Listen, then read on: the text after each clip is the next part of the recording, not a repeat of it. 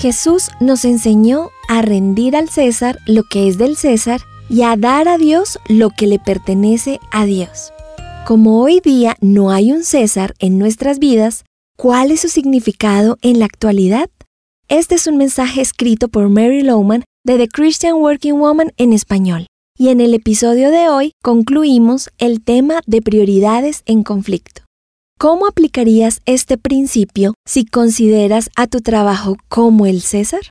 ¿Cuáles son las cosas que debes a tu empleador? Primero, trabajar duro y hacerlo a conciencia cumpliendo con la totalidad del horario.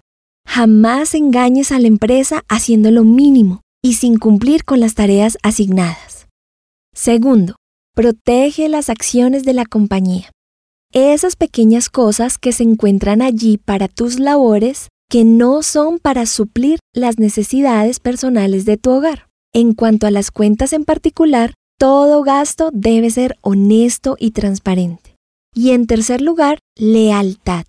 Mientras estés contratado por la organización y recibes de ellos un sueldo, les debes respeto y no debes cometer alguna traición o, como se dice popularmente, apuñalarlos por la espalda.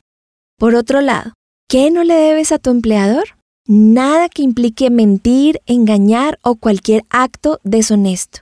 Así te lo pidan. Mentir por ellos es dar al César y no a Dios. Es importante ser firme en tus convicciones. Además, no debes participar en actividades que deshonran a Dios. Socializar después del trabajo puede resultar en situaciones comprometedoras. Quizás es hora de buscar otro empleo si te obligan a ser parte de estas actividades. No le rindas al César lo que solo le pertenece a Dios. Al considerar este tema de prioridades en conflicto, siempre recuerda que hay claras líneas divisorias. Dale a tu empleador lo que le debes. Jesús nos dio ese principio y debemos tomar esto en serio. Pero no te dejes enredar dando a tu empleador lo que solo le debes a Dios. Si te perdiste algún episodio de esta semana, Prioridades en Conflicto, podrás encontrarlos en la página web supresenciaradio.com. Allí encontrarás muchos recursos. Gracias por acompañarnos y te esperamos la semana entrante. Gracias por escucharnos, les habló Caro Vanegas con la producción de Catherine Bautista.